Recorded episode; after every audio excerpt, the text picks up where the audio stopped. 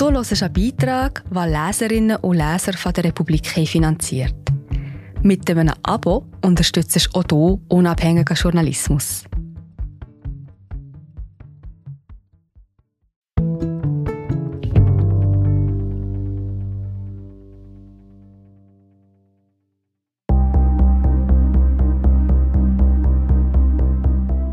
Wie der globale Temperaturanstieg von der bloßen Theorie zur mess- und modellierbaren Realität wurde. Teil 2 unserer Serie über die Wissenschaftsgeschichte des Klimawandels. Der Klimakot von Ariane Bastani, vorgelesen von Anatina Hess. An seinem Schreibtisch zu Hause in West Sussex geht Guy Callender Temperaturmessungen durch. Ihn interessiert nicht, wie warm es morgen wird. Nein, der Brite will wissen, wie sich die Temperatur in den letzten Jahrzehnten entwickelt hat, seit benzinbetriebene Automobile auf den Straßen fahren und Kohle in Kraftwerken zu Strom verfeuert wird.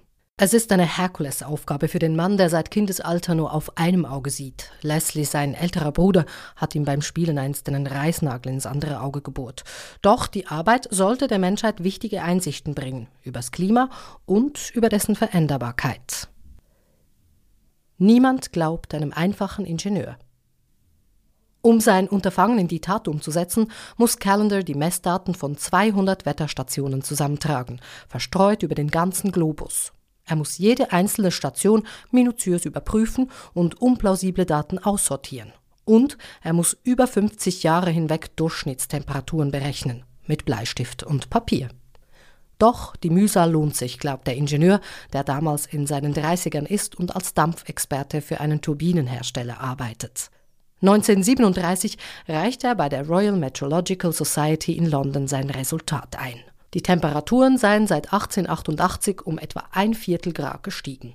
Der Grund dafür sei der Mensch, respektive das Kohlendioxid, das dieser im Zuge der industriellen Revolution produziert habe Rund ein Drittel davon sei in der Atmosphäre verblieben und habe dort den Treibhauseffekt verstärkt. Sechs Klimatologen der Society hören sich die Ausführungen an. Doch sie schenken dem Hobbywissenschaftler, der sich nur freizeithalber mit der Atmosphäre beschäftigt, keine Beachtung. Nicht-Meteorologen wüssten einfach nicht genug Hilfreiches übers Klima, sagt einer der sechs Gutachter, der kurz zuvor selbst eine Studie publiziert hatte und darin zum Schluss gekommen war, CO2 habe keinen nennenswerten Effekt aufs Klima. Die Herren sollten sich täuschen und Callender in die Geschichte eingehen. Als erster Forscher, der einen konkreten Anstieg der CO2-Konzentration in der Atmosphäre dokumentiert und dies als Ursache für eine globale Erwärmung wertet. Allerdings sieht der Brite darin keinen Grund zur Besorgnis. Im Gegenteil, er glaubt, dass eine Erwärmung Vorteile bringen würde, beispielsweise für die Landwirtschaft in nördlichen Regionen oder für seinen Lieblingssport, das Tennis. Außerdem würde so verhindert, dass im Zuge einer Eiszeit, die Forscher damals kommen sahen, die tödlichen Gletscher zurückkehren. Doch Callender wird weiter nicht ernst genommen. Zu groß, so die gängige Meinung, sei die Atmosphäre, um vom Menschen beeinflusst zu werden. Und selbst wenn, sie würde rasch wieder ins Gleichgewicht finden. Erst 20 Jahre später, der Zweite Weltkrieg ist bereits lange vorbei, greift die Wissenschaft Callenders Ereignisse wieder auf. Angesichts zunehmender Kohle- und Ölverbrennung wächst die Neugier. Haben all die Heizungen und Motoren wirklich keinen Einfluss aufs Klima? Forscher ahnen nun, dass das letzte Wort in dieser Sache doch noch nicht gesprochen ist und gehen dem in Fachkreisen mittlerweile bekannten Calendar-Effekt erneut auf den Grund. Doch die Probleme sind immens. Unter anderem fehlen präzise Daten. Winde und Abgase aus Städten verfälschen die Luftmessungen. An belastbare Aussagen zum Klima ist unter diesen Umständen nicht zu denken. Dies erkennt auch ein junger Chemiker aus den USA. Seiner Laborerfahrung als Doktorand verdankt er ein gutes Gespür für Mess- und Analyseverfahren, seiner Naturverbundenheit ein Interesse fürs Klima. Charles Keeling. Wie der Ire John Tyndall knapp rund 100 Jahre zuvor, tüftelt auch er in den 1950er Jahren an eigenen Apparaturen und er erfindet schließlich eine neue Methode, um den Kohlendioxidgehalt in der Luft zu messen. Sie funktioniert so. Luftproben von einem bestimmten Ort werden in großen Glasflaschen eingeschlossen, diese werden danach ins Labor gebracht. Dort wird die Luft durch ein gekühltes Rohr geleitet. Dabei friert das Kohlendioxid in der Luft ein. Es lässt sich so vom Rest trennen. Im neuen Behälter wird das Kohlendioxid wieder erwärmt und dadurch zu Gas. Dieses Gas drückt auf eine Quecksilbersäule. Je weiter sie sich verschiebt, desto mehr Kohlendioxid muss sich im Behälter befinden. Keelings Apparatur erweist sich gegenüber den bisherigen Methoden als überlegen. Die CO2-Werte, die er ermittelt, sind an verschiedenen Orten und über Tage hinweg beständig. In den Messungen kristallisiert sich schließlich eine charakteristische Hintergrundkonzentration der Atmosphäre heraus. Für die Klimaforschung ist es ein Durchbruch. Und auch für Keeling. Viele seiner Studienkollegen verdienen gutes Geld in der Erdölindustrie. Er selbst verbringt Tage und Nächte im Freien. Wir sind gerade wieder da.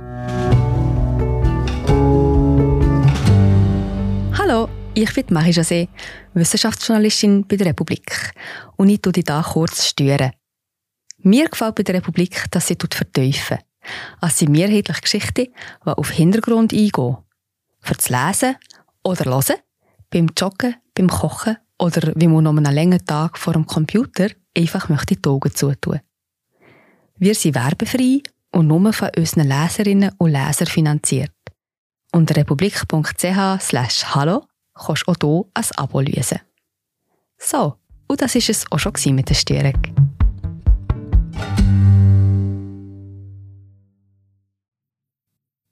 Auf Bergen, in Wäldern, an Flüssen, Hauptsache fernab der Zivilisation, wo die Bedingungen für unverfälschte Luftproben ideal sind. Tatsächlich werden in den Resultaten erstmals markante Muster sichtbar. Wellenlinien, die tagsüber nach unten und in der Nacht nach oben gehen und auch im Sommer einen tieferen CO2-Stand anzeigen als im Winter. Keeling erkennt, für dieses Muster ist die Vegetation verantwortlich. Am Tag, wenn die Sonne scheint, betreiben die Pflanzen mit Hilfe der Sonnenenergie Photosynthese. Sie nehmen Kohlendioxid aus der Luft auf und verarbeiten dieses zu organischem Material. In der Nacht läuft der Prozess umgekehrt. Pflanzen veratmen Zucker zu Kohlendioxid und stoßen dieses aus. Dasselbe passiert im Rhythmus der Jahreszeiten. Im Sommer wachsen die Bäume und Blätter, Kohlendioxid wird aus der Luft gebunden. Im Winter fallen die Blätter ab, zersetzen sich und geben einen Teil des Kohlenstoffs wieder frei. Der Planet hat somit eine Art Lunge. Er atmet Kohlendioxid ein und aus. Die Qualität von Keelings Arbeit überzeugt. 1958 erhält er Forschungsgelder, um seine Messungen in großem Stil fortzusetzen. Ein zentraler Punkt ist die Abgelegenheit der Messstationen. Und so zieht es ihn in die Antarktis und nach Hawaii, wo er automatische Messinstrumente installiert und mit ihnen die erste exakte systematische Messreihe von Kohlendioxid in der Atmosphäre produziert. Nach nur zwei Jahren sind genug Daten gesammelt, damit der inzwischen 30-Jährige zeigen kann, der CO2-Gehalt in der Atmosphäre nimmt zu. Keelings Messungen auf dem Mauna Loa Vulkan in Hawaii werden bis heute weitergeführt. Die dazugehörige Messreihe, mittlerweile als Keeling Curve bekannt, wird zu einem Sinnbild für den menschlichen Einfluss auf das Klima. Die Mechanik von Wind und Regen. Guy Callender hat also recht behalten. Die Zusammensetzung der Luft verändert sich und im Zuge dessen steigt die Temperatur. Würde der Mensch weiter CO2 emittieren, wäre eine globale Erwärmung die Folge. Nur, wie umfangreich wäre diese Erwärmung genau? Während langer Jahre steckt die Wissenschaft hier in einer Sackgasse. Berechnungen wie jene, die der Schwede Svante Arrhenius um 1900 angestellt hat, wonach die Erde bei einer Verdoppelung des CO2-Gehalts um 5 Grad wärmer würde, basieren auf zu simplen Modellen der Atmosphäre. Sie werden ihrer physikalischen Komplexität nicht gerecht und sind deshalb nicht verlässlich. Das Problem der Klimaforscher ist, die Dynamik von Wärme, Wind und Feuchtigkeit zu simulieren, ist mit enormem Rechenaufwand verbunden. Die Atmosphäre adäquat zu modellieren, erweist sich so als schier unlösbare Aufgabe. Dies, obwohl Ideen dazu bereits Jahrzehnte zuvor aufgetaucht sind. Ein Pionier stammt aus Norwegen. Wilhelm Bjerknes schlägt 1904 vor, die Atmosphäre mit einer Reihe von Gleichungen darzustellen. In der Stadt Bergen an der Atlantikküste, wo es gefühlt jeden Tag regnet, will er das Wetter vom Standpunkt der Mechanik und der Physik aus betrachten. Bjerknes, der als Kind bereits seinem Vater bei Experimenten assistierte und die Wissenschaft als Dienst am Vaterland begreift, geht folgendermaßen vor. Zuerst werden messbare Größen der Atmosphäre wie Temperatur, Niederschlag, Druck, Wind erfasst. Sie dienen zur Diagnose des Zustands der Atmosphäre. Dann werden diese Messwerte in physikalische Gleichungen eingesetzt, die deren weitere Entwicklung beschreiben. Damit wird die Prognose eines zukünftigen Zustands kalkuliert. Über die Jahre errichtet Bjerknes ein Netzwerk von Messstationen, um eine bessere Prognose zu erstellen. Einer seiner vier Söhne unterstützt ihn dabei. Die Wissenschaft hat Tradition in der Familie. Doch auch mit vereinten Kräften ist die Berechnung des Wetters kaum zu bewältigen. Sie übersteigt die Hilfsmittel der heutigen mathematischen Analyse, wie der Norweger ernüchtert konstatieren muss. Behelfsmäßig bedient er sich daher handgezeichneter Darstellungen und prägt damit die Meteorologie. Vergleichbare Darstellungen sind auch noch heute üblich. Ein neugieriger Pazifist. Ein Verbesserungsvorschlag folgt bereits wenige Jahre später aus England, und zwar von Louis Richardson, einem Quäker, Mitglied jener religiösen Gesellschaft der Freunde, die den Pazifismus über alle anderen Werte stellt. Der Erste Weltkrieg ist inzwischen ausgebrochen. Richardson, 33 Jahre alt, verweigert den Kriegsdienst aus Gewissensgründen. Dies im Wissen, dass eine akademische Karriere dadurch verunmöglicht wird. Um sich dennoch ein Bild zu machen, meldet sich der neugierige Brite als freiwilliger Fahrer der Ambulanzeinheit der religiösen Gemeinschaft. Er landet in Frankreich und begleitet dort die 16. Division der französischen Infanterie an die Front. Richardson ist Mathematiker. Er hat beim britischen Wetterdienst gearbeitet. Wann immer er zwischen den verwundeten Transporten Zeit findet, schreibt er an einem Buch über Meteorologie. Die Bedingungen sind schwierig. Sein Büro ist ein Raum in einer Truppenunterkunft, sein Tisch ein Heuballen. Die erste Fassung des Manuskripts geht während der Schlacht um Champagne verloren. Erst später wird sie unter einem Haufen Kohle wiederentdeckt. Im Buch schlägt der Brite vor, die Gleichungen, die Bjerknes aufgestellt hat, auf einem Raster zu lösen. Die Landkarte wird in Gitterzellen unterteilt, die Gleichungen werden pro Zelle gelöst. Ein großer Vorteil. So können vereinfachte Modellgleichungen verwendet werden. Die Rechnung wird beschleunigt, ohne dass dabei großflächige Ungenauigkeiten entstehen.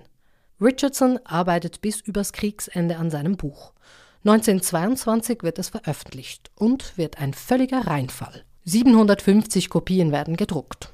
Sie sind auch nach 30 Jahren nicht ausverkauft. Das Problem ist, dass die Methode noch immer zu langsam ist. Für die Praxis ist sie nicht tauglich. Richardson sieht dies selbst ein. Für eine achtstündige Wetterprognose über Europa benötigt er sechs Wochen. Für eine dreistündige Prognose über den gesamten Globus würde er insgesamt 6400 Helfer benötigen, die seine Gleichung lösen. Numerische Wetterprognosen bleiben vorerst ein Traum. Nachdenklich wendet sich der Brite vermehrt anderen Themen zu, etwa der Konfliktforschung. Richardson schreibt eine mathematische Psychologie des Krieges und untersucht, ob die Abneigung zweier Staaten gegenüber einem Dritten das Kriegsrisiko unter den beiden Staaten reduziert. Immer wieder kommen dem umtriebigen Forscher neue Ideen. Er soll ein schlechter Zuhörer sein, ständig durch Träume und Gedanken abgelenkt. Immerhin, als Richardson bereits im hohen Alter ist, wird sein Traum der mathematischen Wettervorhersage doch noch wahr. Im Land der unbegrenzten Möglichkeiten. Der Zweite Weltkrieg ist inzwischen ausgebrochen. Das Militär arbeitet mit Hochdruck an neuen Technologien, unter anderem an einer Maschine, die gegnerische Nachrichtencodes knacken und Atomexplosionen simulieren soll, dem Computer. Plötzlich lassen sich Gleichungen viel schneller lösen. Die Meteorologie macht sich dies zunutze. Unterstützt von US Army, Air Force und Navy versucht der amerikanische Wetterdienst, Computer für die Wettervorhersage zu verwenden. Das Wissen über bevorstehende Stürme kann über den Erfolg oder Misserfolg militärischer Manöver entscheiden. Die Maßnahmen tragen über den Krieg hinaus Früchte. Computermodelle werden laufend verbessert und beginnen, mit dem Wetter Schritt zu halten. 1950 nimmt eine 24-stündige Wettervorhersage allerdings immer noch 24 Stunden Rechenzeit in Anspruch. Das genügt nicht, um die komplexen klimatischen Prozesse rund um die Zunahme von CO2 zu untersuchen. Den Durchbruch schafft schließlich ein Japaner, Siukuro Manabe. Als die amerikanischen Bomber im Krieg über seine Geburtsstadt Ehime flogen, büffelte er noch im Luftschutzkeller für die Uni-Aufnahmeprüfung. Sein Großvater war Arzt, sein Vater ist Arzt und der Bruder studiert Medizin. In ihre Fußstapfen zu treten scheint dem jungen Suki naheliegend. Doch 1949 ändert er seine Pläne. Der Physiker Yukawa Hideki hat soeben als erster Japaner den Nobelpreis erhalten. Manabe ist elektrisiert. Er studiert fortan Physik und promoviert mit einer Spezialisierung zur Atmosphäre. Seine Dissertation über Niederschläge erregt Aufmerksamkeit. Nicht nur an der Universität von Tokio, sondern auch bei den Amerikanern, die auf dem Gebiet führend sind. 1958 laden sie den jungen Forscher nach Washington, D.C. ein. Manabe sagt sofort zu. Im Japan der Nachkriegszeit sind die finanziellen Perspektiven nicht rosig. Anders in den USA. Diese Zusammenarbeit ist keine Selbstverständlichkeit. Seit dem Ende der alliierten Besatzung Japans sind bloß sechs Jahre vergangen. Doch die Kultur sagt Manabe zu, besonders was die Forschung betrifft. In seiner Heimat stand das Kollektiv stets im Vordergrund. Doch in den USA wird Individualismus groß geschrieben. Keiner schaut ihm ständig auf die Finger. Manabe nutzt dies aus und krempelt die Methoden um.